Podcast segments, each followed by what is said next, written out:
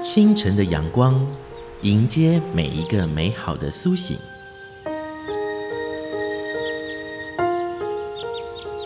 心与心相连，爱与爱相续，天地人间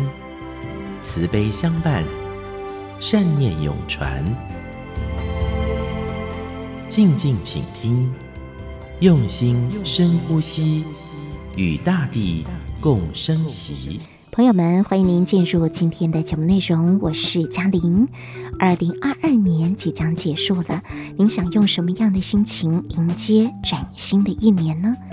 过去的这几年，因为疫情，让我们深深感受到世间许多的千变无常，人类有太多无法把握的事，但同时也让我们由衷的感恩，生命是如此的珍贵。许多人展现了更多的生命量能，启迪更多不同的人文思考。在今天的节目内容里，想跟您分享前两天十二月二十二号已经正式点灯开跑的第一届关渡人文艺术周。这是由慈济人文置业中心跟所在的官渡在地的科技企业们发挥共善动能，希望呢透过长期的人文艺术活动来带动官渡周边来友善邻里。所以在十二月三十还有三十一号两天呢，邀请到了很多类型艺文团队来进行展演，希望呢释放艺术的量能，也为我们生活的这片土地共同来祝福。在内容当中，首先呢，我们就要来听听的，这是福卡福尔摩沙马戏团。创办者林志伟相当年轻，不到四十岁。他同时是艺术表演者，也是一位艺术团体的经营者。他说：“成功之道不是呢复制别人的成功，是要诚实的面对自己。”这段的收录音是多用心 Podcast 新闻荧光笔的主持人南希所进行的访问，一起来聆听。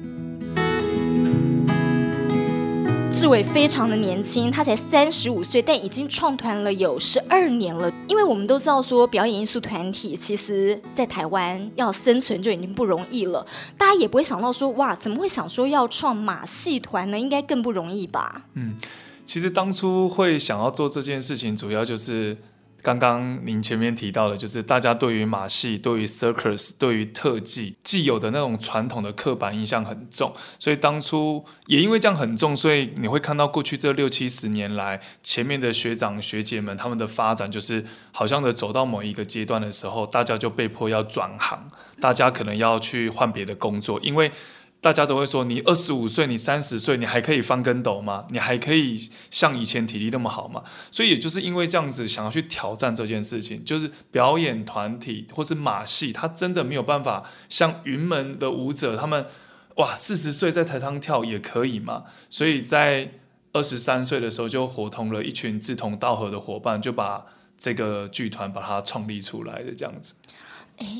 那所以其实呃，一般。过去我们对马戏的想法，哇，好像是这个呃驯兽师，哈哈，他们会带动物做特技啊、呃，这些杂耍之类的。但你们的马戏是呃有剧情、有文本的。对，因为以前我的世界就是我的老师们告诉我们说，其实我们就是要在每三十秒要创造一个掌声，创造一个亮点。那我们的我们所受的教育就是，你只要会丢七颗球，你只要会后空翻，你就可以站在这个舞台上。言言下之意就是说，你只要把别人干掉，舞台就是你的。可是我自己觉得，后来我会为什么一直执着创团，或者是走这么久，就是因为我觉得在做这些作品之中，对我来讲，那是真正的所谓的表演艺术，因为。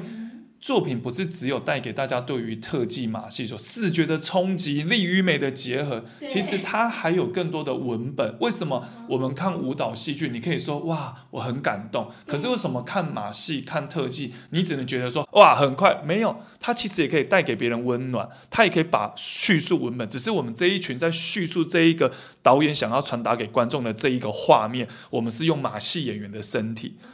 所以今天一个戏剧表演者，他可能是用说的。舞团舞一个一个一个现代舞团，它可能是用跳舞的肢体来去呈现。可是我们也可以透过我们两个在一起的双人的技巧，我也可以去传达一个故事。甚至我这个动作，它反而是有兼具技术技术的层面，一般表演者或一般人做不到的。可是我们用我们这个技术，又可以去说故事。那我觉得这就是 FOCA 这几年在做所谓的当代马戏这一件事情。对，我们也可以带给别人温度，我们也可以有文本在里头，我们也可以有叙述，而不是只有视觉的响应。哇，鼓掌，然后就没，然后鼓掌，然后亮相就给掌声。所以，我们从那一个世代的我跟我的求学时期，我们的观念就是这一段没有没有失误就是好的表演。可是表演艺术不是这样啊，就是反而这个失误你要怎么去圆它？反而那个失误其实让这个作品更有味道。对，所以被就没有所谓的我前面提到的，就是说，当为什么要做这个团？因为以前是你好像只是用量化去去去定夺一个人可不可以生存在这个舞台。哇，他体力不行了，他高度没有翻得比十八岁高，他应该要退下来。可是表演艺术不是这样，是他今天三十岁了，他光站在那边，连水晶球都不要表演，他站着。你就可以感觉到他的力度，跟他想要，甚至他的背影，他都可以去说哇，他真的是历经沧桑。对，所以我觉得这就是 FOCA 这几年我觉得做的最，对我来讲做的最好的地方，就是我们不是去一味的说，我只要那个是所谓的台湾马戏，没有，其实我们也都在追寻自己，就是。这就是我们自己想要做的所谓的当代马戏。我们新我们在这样的一个环境，在台湾这样的一个社会氛围，我们受到舞蹈的影响，包含我自己受到云门的影响，所以诞生出来这个就是这个当下这个当代。所以我有时候也不知道怎么去回答什么是当代马戏，就因为这个就是我们这个世代，我这个年纪，然后我这个年龄跟跟我的团员们激荡出来的一个这样的一个状态出现，所以我觉得这个就是当代。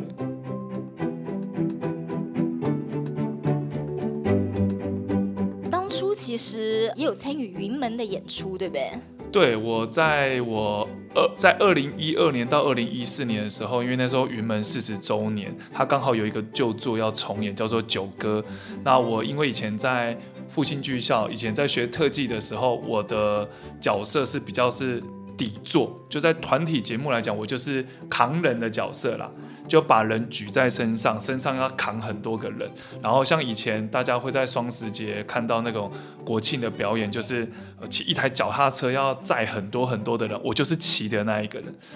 对，所以因为有一个这样的一个技能，所以那时候云门他在这个九歌这个作品里面有一有一段叫做云中君，那有一个舞者就会在。一个在我的身上跳舞，就几乎十分钟不落地，对，因为他在呈现一个云神的这个事情。那我就发挥了以前我的母校，然后学校给我的一个这样的养分跟技能，所以让我这样子意外的进入到云门舞集。呃，好像林怀民老师对于你在这个观念哦，或者是艺术上面的一些涵养，其实影响很大，对不对？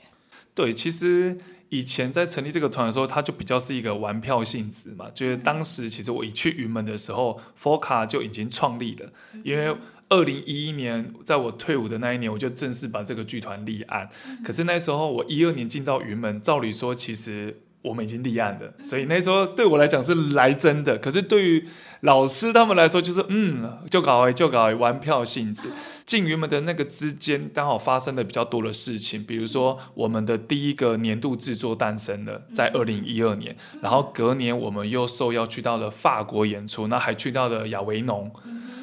啊，老师就发现，哎呦。这不是玩票性质，这是来真的。所以从那一次之后，老师就很常私底下会呃找我去聊聊天，然后分享给我他的经验。对，也因为这样子，其实 FOCA 在二零一四年以前不叫 FOCA，以前我们叫做 Mix 舞动剧坊，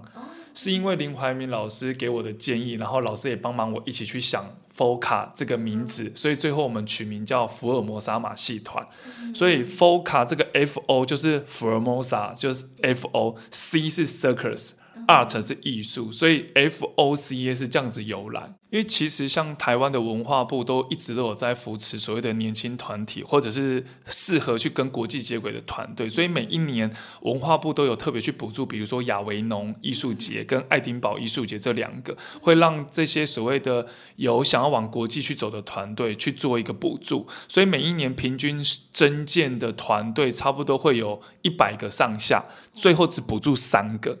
那我其实我觉得我们过去这十年很幸运，就是创团的第二年，我们就拿到了亚维农的这样的一个机会。然后在过去这十年里面，我们也总共去了亚维农两次，爱丁堡一次。所以这些的过程跟这样的一个里程碑，其实在整个的台湾的特技或者是马戏上，好像就没有人去做过这件事情。那也因为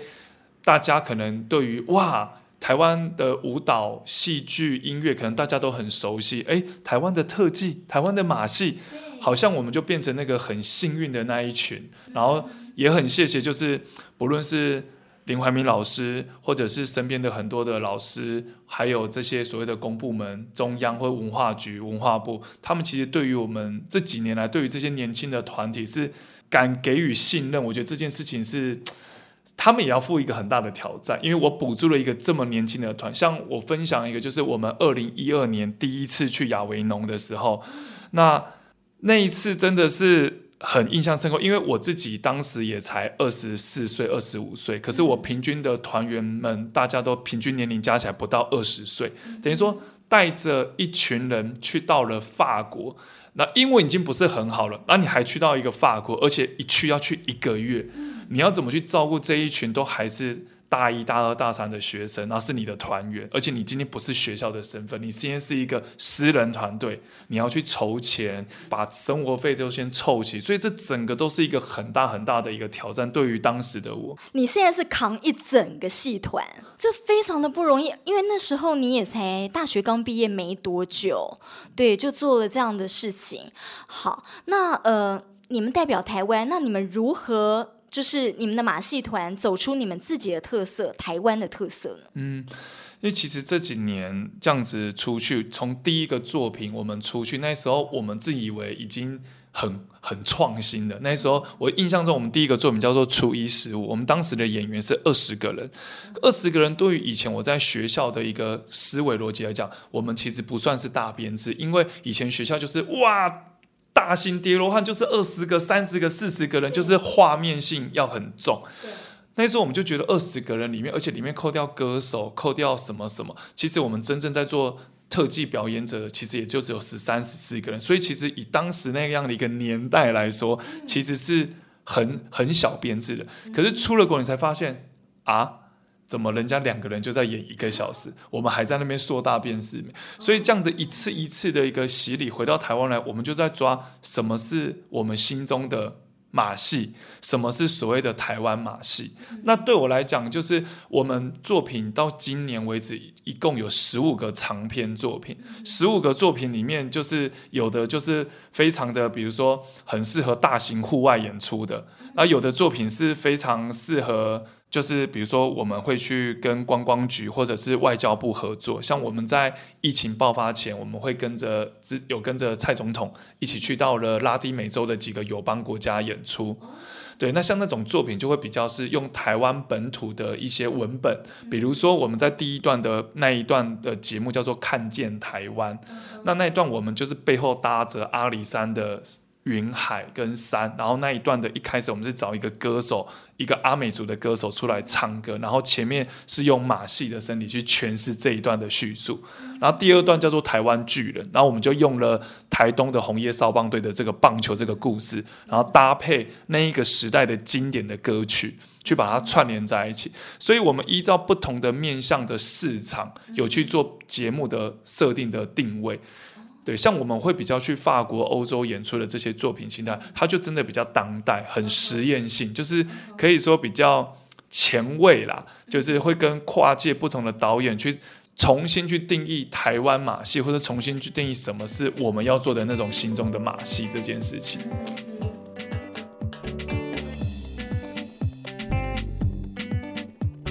这次你们要到关渡人文艺术周表演嘛？那会带怎么样精彩的一个作品？这次我们要带来的这个作品叫做《土地的歌》，然后我们会带来三十分钟的表演。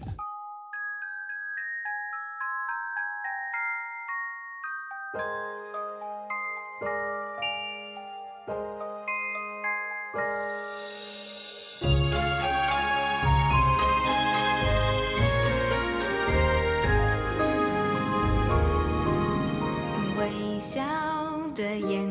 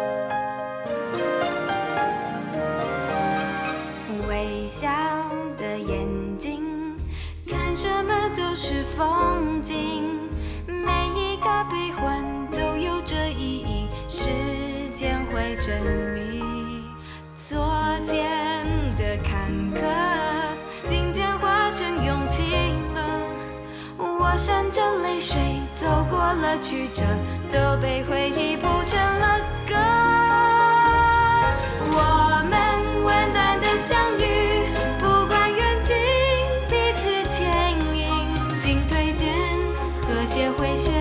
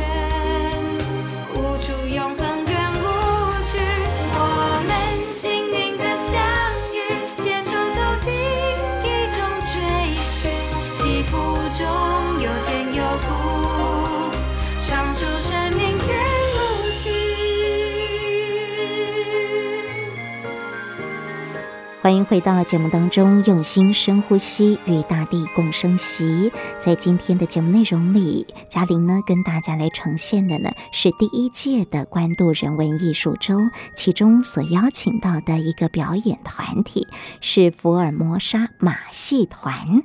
说到马戏团呢，是许多人儿时的梦想。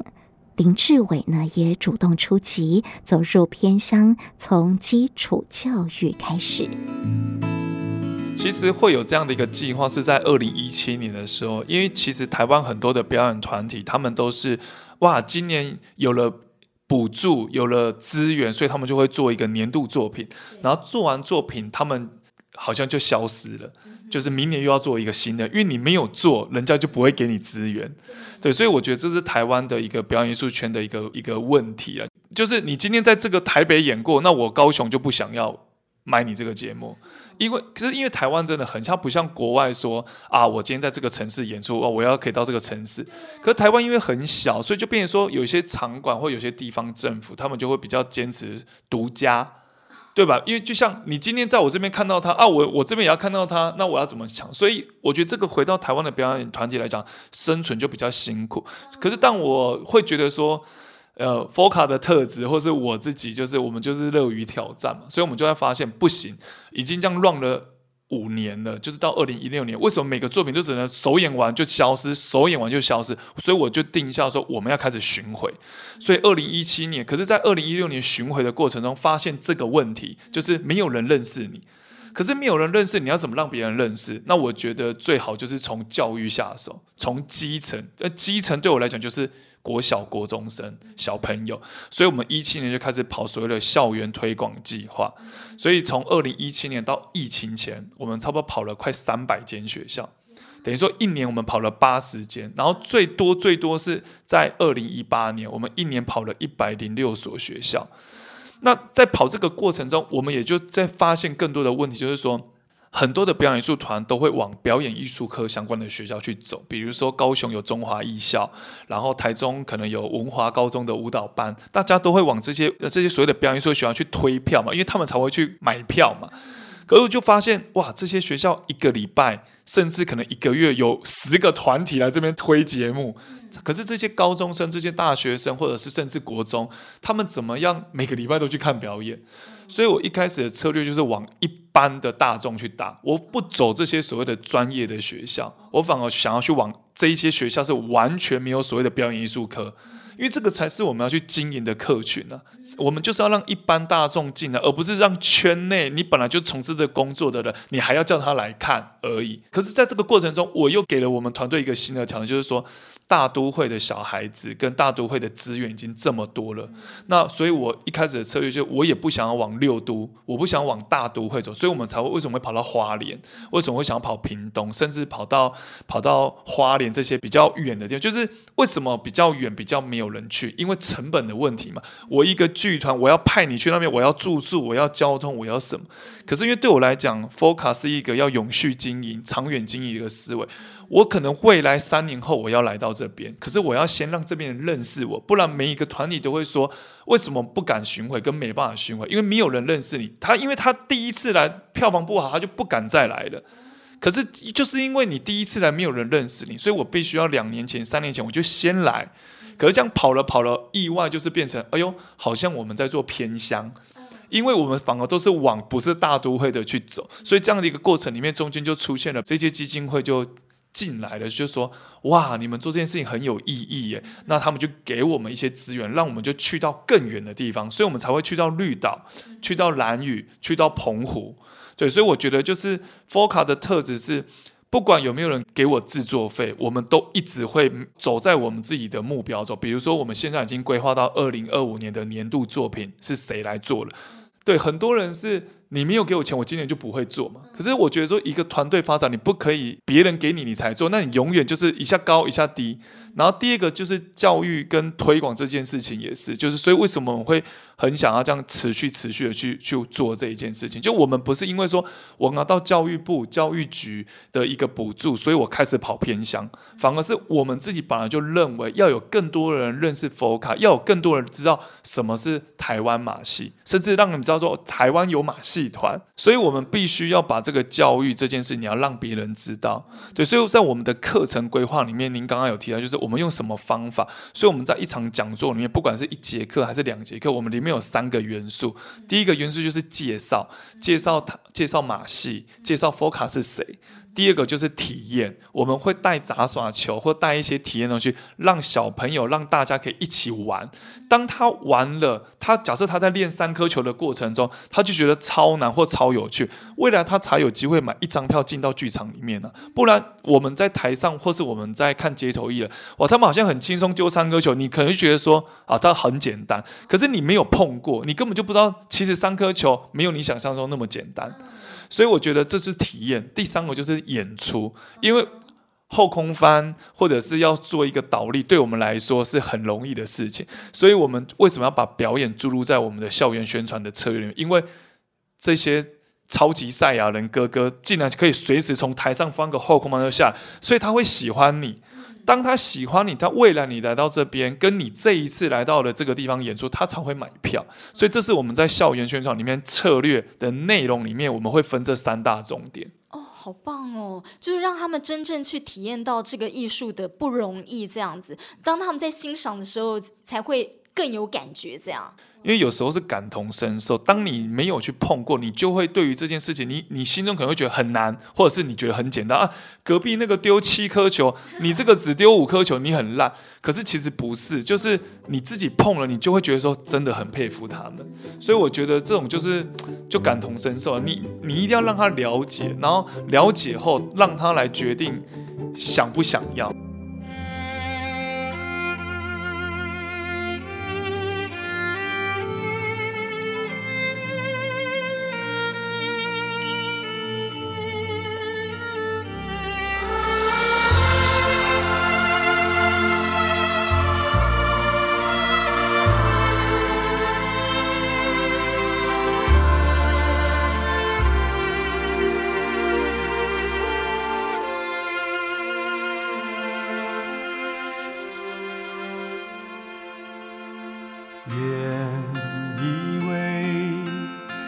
墙在你我之间，伸出手展笑颜，才明了真诚的心与奉献，高墙也能化作云烟。原以为阳光不会润水浮伤悲，才明了付出是爱的语言。阳光也能化作甘泉，让爱涌现，让爱涌现，无需彷徨与忧伤。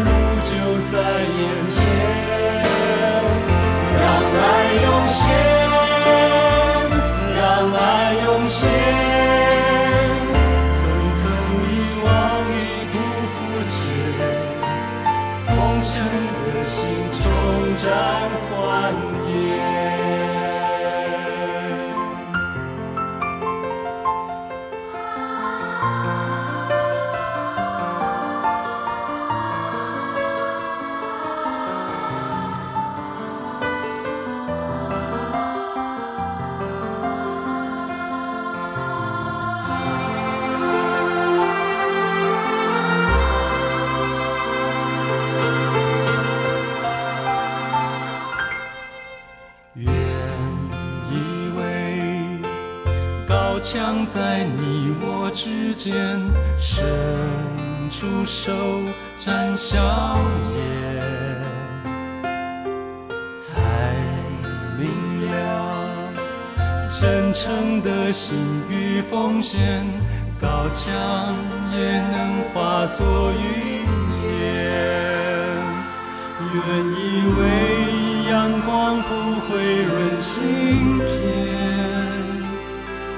汗水不伤悲，才明了付出是爱的寓意。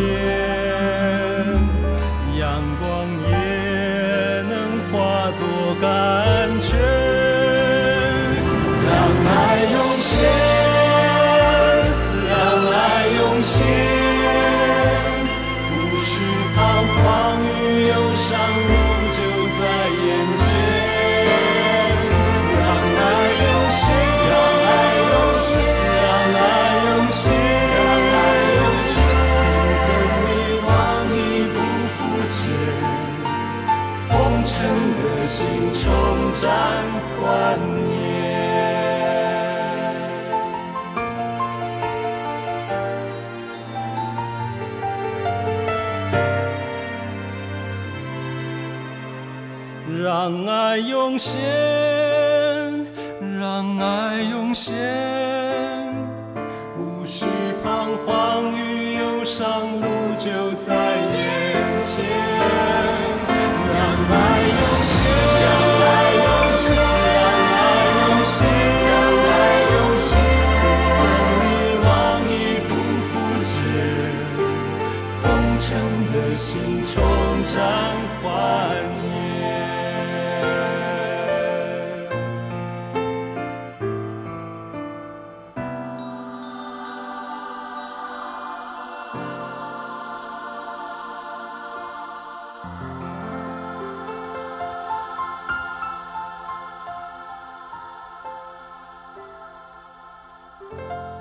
所进行的是用心深呼吸节目，我是嘉玲，跟您介绍呢是第一届关渡人文艺术周当中所邀请到的表演团体佛卡福尔摩沙马戏团。林志伟是创办者，他非常的年轻。有的时候我们难免呢在创业的路上啊遇到好多的困难，但是呢他却因为这一段的疫情期间找到了。表演艺术工作的价值。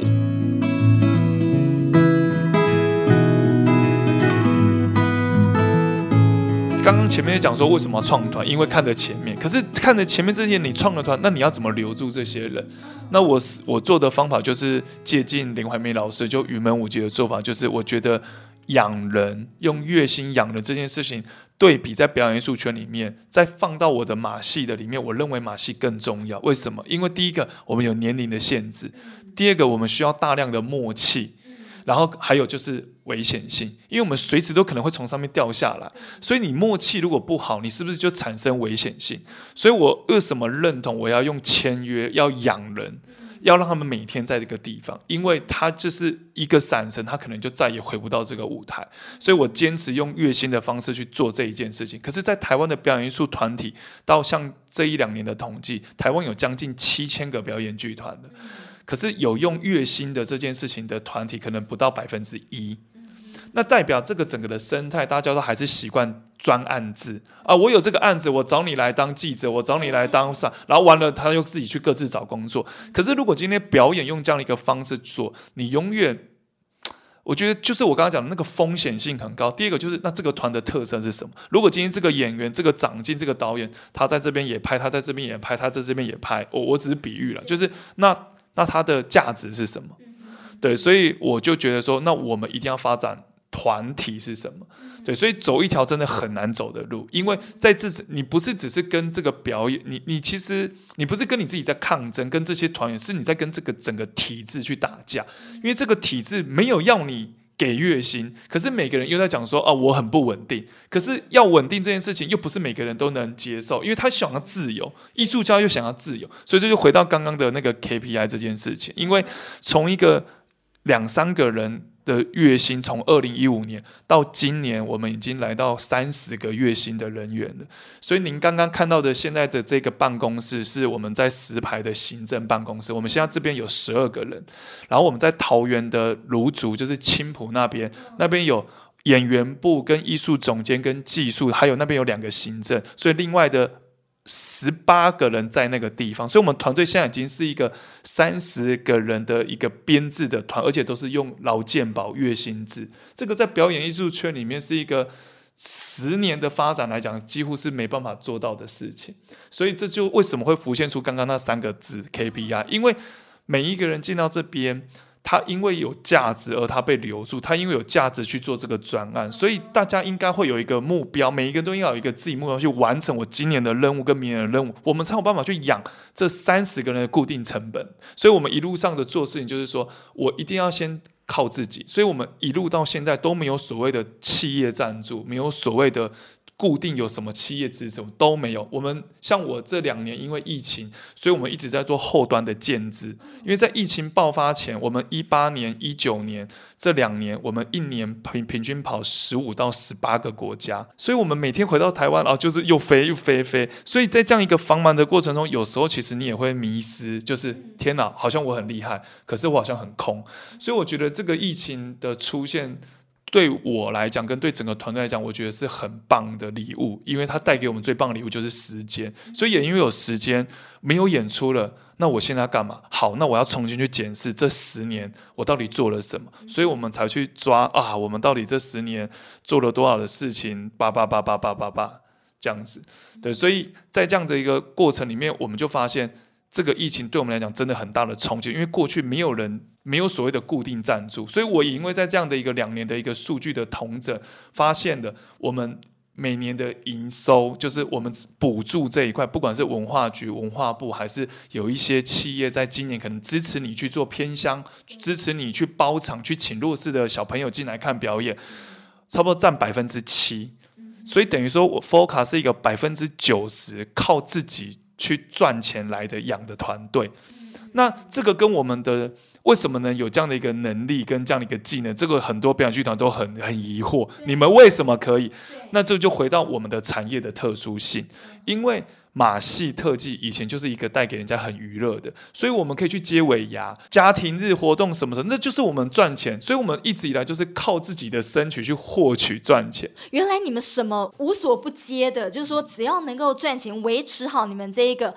艺术，你们坚持的艺术理念，还要维持好这个戏团，你们就去做。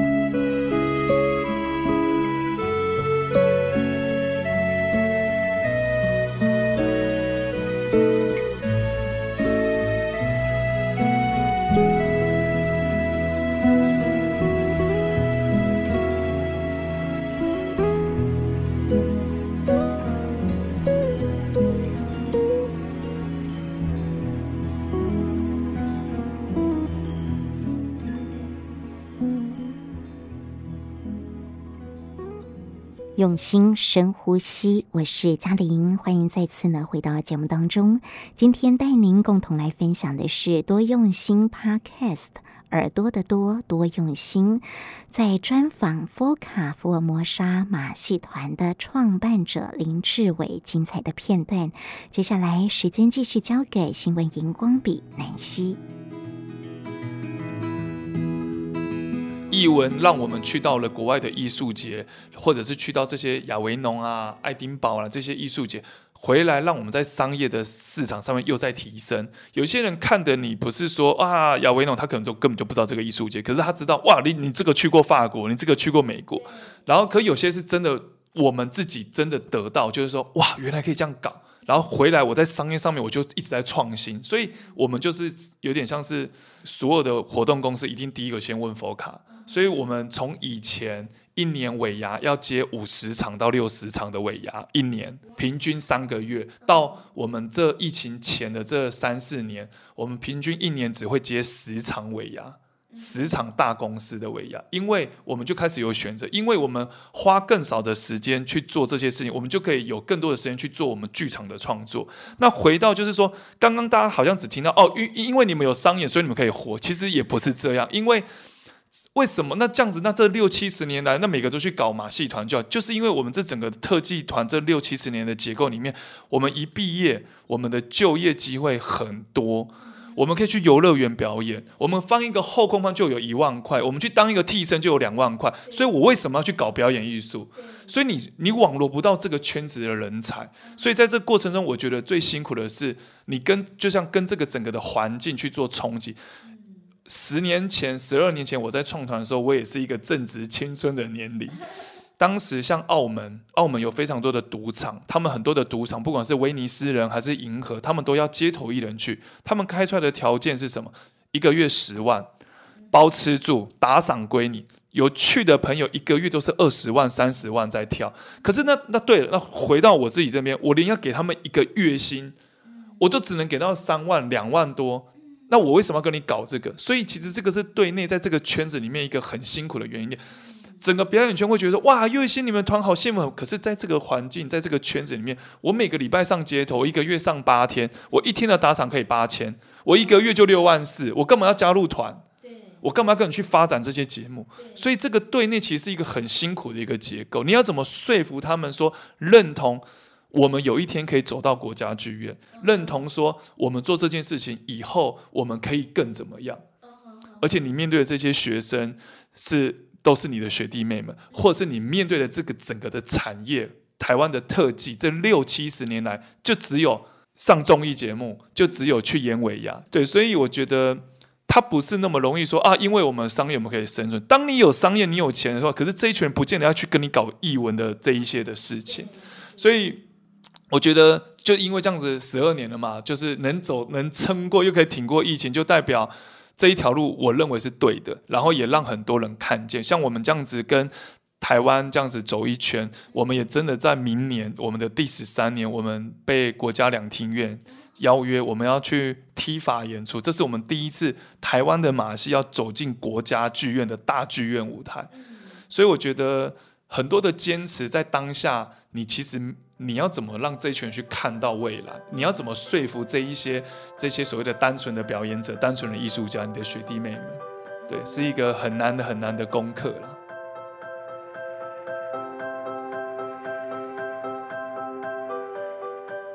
所以你看的是长远的，因为你刚提到，就是说，哎，今天如果他们是短期哦，我去接一个什么 case，可能就一万块哦，我一天我就可以赚一万块，那。现在是一个月，我可能两三万这样子，所以你怎么说服？这个应该说说服有两个层面，一个就是你一直在落实你心中讲的事情，然后这个东西经历过了五年、六年、七年，大家会慢慢认为说这是一个可靠的团队。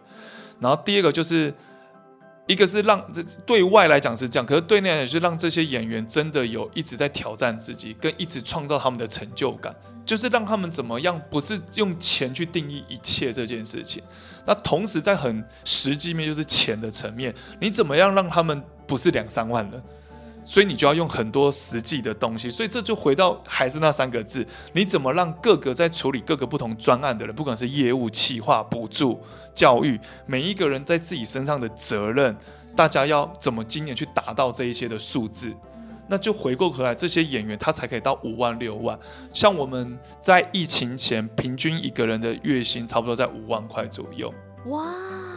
然后这两年多来，大家也知道疫情的摧残，所以像这两年，我也一直秉持着这些演员们，如果当他这一时候疫情，你让他留职停薪，让他离开了，他能做什么？他只能去跑 Uber。可是演员，他只要离开一个礼拜，他完全就已经下滑，一更不要说一个月。所以我这两年多，我一直秉持着我不让人才流失，他们能走到这一步，能走到国家剧院这个舞台。他们从了除了他加入这个团五年、八年、十年的人都有，他们自己背后更可能走了十年。像我从十岁，所以我一直顶着这样的一个压力。所以像疫情爆发的时候，我几波，比如说我这一波，我就去算这个疫情可能评估要要四个月、要五个月，我就直接去借五百万，我就在那边烧他们的月薪。像我们现在的固定成本，每一个月就是一百五十万起跳，所以等于说五个月就是七百五十万。然后再加上纾困的补助，有些人不，所以我就是在这个疫情这两年中反反复复，一下借两百，一下借五百，一下借六百，然后谁借？就是银行也有，然后跟一些长辈借，跟一些身边人，所以这两年了，可是为比起让这些人让他留职停薪，或者是让他自己去外面借钱，因为就业已经不易了，他怎么去外面可以找到工作？所以比起借钱，我已经借了十年的经验了。所以我自己就担任起这，所以这两年来，我们团从原本的疫情前十九个人员，到现在三十个人，我们反而是不减反增，是因为我们这两年反而把了很多我们放在心中已久跟下一个十年的计划，在这两年努力的去把它落实。因为我自己是演员出身，等于说我十岁就进来，我从一个基层出身的表演者，然后我做导演，我做财务，我自己去做会计。当初因为没有人力，你没有钱，所以你只能自己。去做第一个网站，你只能自己去跑会计，去跑国税局，怎么去立案？你只能靠着自己，所以你会感同身受，你也会了解他们未来会面临到的问题。所以，当你如果能做得更多，那这个团队他们才会有更有的强大的向心力。你团结，我们才能做更多的事情。所以，我觉得这是一个这个 FOCA 的特质啊，就是我。可是因为这样的一个特质跟这一群人的特质，所以我们吸引到很多。认同这个理念的人在 FOCA，所以对于很多外界来讲，他们可能会觉得说，FOCA 真的很有向心力，或者是说，可是一个团队从一个十几个人、五个人、十个人、二十到现在三十个人，你就必须要有更多的制度跟组织。可是这个东西一介入之后，其实也是我们这一两年遇到一个比较大的挑战，因为组织管理跟表演艺术的这样的一个个性，它就是一个非常冲突的事情。你要让表演者有一个开阔的心。然后，可是，在一个组织底下，你又要有一点点服从，你又要有一些规范，所以其实这个也是我自己给我，就是我我这一两年一个最大的课题啊，对，怎么让他们能接受在这样一个规范底下，对，而不是像以前啊，我们想要这样子 OK 啊，可是因为以前没有那么多的压力，就如同你说的，就是现在三十个人，可对我来讲不是三十个人，现在是三十个家庭，因为疫情的这两年，我们团竟然。就是这两年，我们团有四对结婚，然后这两年的疫情里面，我们总共催生出七个宝宝。等于说，你看着这些人从买一台摩托车还不知道买不买得起，到买第一台汽车，到买房子，到看他们结婚跟生小孩。对，像我自己的女儿，她现在才四个月。对，所以我们这一群人都是在这个疫情底下不不浪费一点时间去诞生。所以你。这个就已经不是所谓的，呃，真的，它只是一个工作而已。对，我很希望大家就是就是你看着他们这样子一路，而且确实他们把他们最黄金的时间奉献给 FOCA。对，那我们可以怎么去做？所以才会定很多的一些规范啊。你看，像这种员工守则、福利是什么、特休是什么？可你在表演艺术圈。你会你会提到特休，对，你会提到这些东西。可是我们现在就只要能按照的劳基法，只要能做，我们都会，我都会努力。所以为什么要去投保劳健保？因为以前有一个老师告诉我一句话，就是说，只要是对的事情，你你都要努力的去做，因为你才能走得长久。如果用取巧，我也可以不投保啊，我少每个月少缴十五万左右的劳健保。可是在这个整个表演圈里面，能去投保的人真的是没有几个，所以你没有错。对，那可是如果你能把这些能对的事情，如果都把它坚持着，那你一定会会有更好的发展的一个未来。对，所以这是我一直从以前我接收到的讯息。所以每天进步一公分，十年不成功也难。可怕的是，你今天进步一公分，你明天不想要走了，然后明年有制作有钱我做了，后年我我没钱我不做，那到头来你可能都还是在原点。所以我觉得这整个团队的特质是。我们一直在找自己的缺点，以及我们一直在挑战我们自己可以做什么事情。那没有这一群人，我们也不会做出这三个事业体的想象。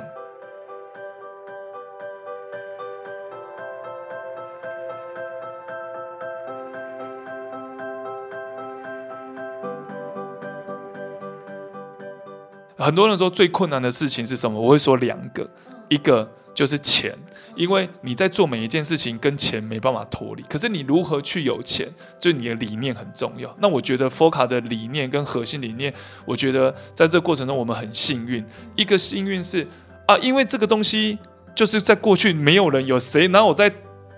剧场里面有特技的表演，你以前放眼过去十年前的环境，剧场里面哪会有特技？舞蹈、戏剧、音乐不会有特技，不会有马戏，所以你就在这个领域造成一种，哎呦，他们是谁？哎呦，好像就……然后第二个东西的机会点是一堆真剑。假设我们刚刚讲的亚维农，这是我的一个比喻，就是说一百个真剑来，九十九个都是舞蹈、戏剧、音乐，哎，就怎么一个马戏？啊，从来没有给过。或许我们成为一个很幸运的人，所以这个东西我又套用到一个，就是林怀民老师告诉我的一句话，我就觉得说，我把这句话的解读就是说，我们的我们会很辛苦，可是我们会很容易成功。所以我们起步很辛苦，你摸黑前进，可是当你过了，你就会很多人看到你，因为你就是唯一的。你以前就是啊。开个这个钱，然后你就要省这个钱，所以我们都会，假设我去到嘉义演出，我们都会去睡庙的香客大楼，不然我们就是开业。像我印象很深刻，我们二零一四年的年度制作，第二个年度制作，我们为了要拍一支宣传片，要想要跑到花莲的七星潭去抓那个五六点的那个清晨起来那个景，那个雾水。可是我们没有钱呢、啊，我们就只能当天的半夜凌晨一点半出发，然后到了那边四点多开始用用用去抓那个日出，所以这个过程中有太多太多没有经历过，就大家不知道的这一面。对啊，我觉得我们的韧性也来自于这样的一个过程里面。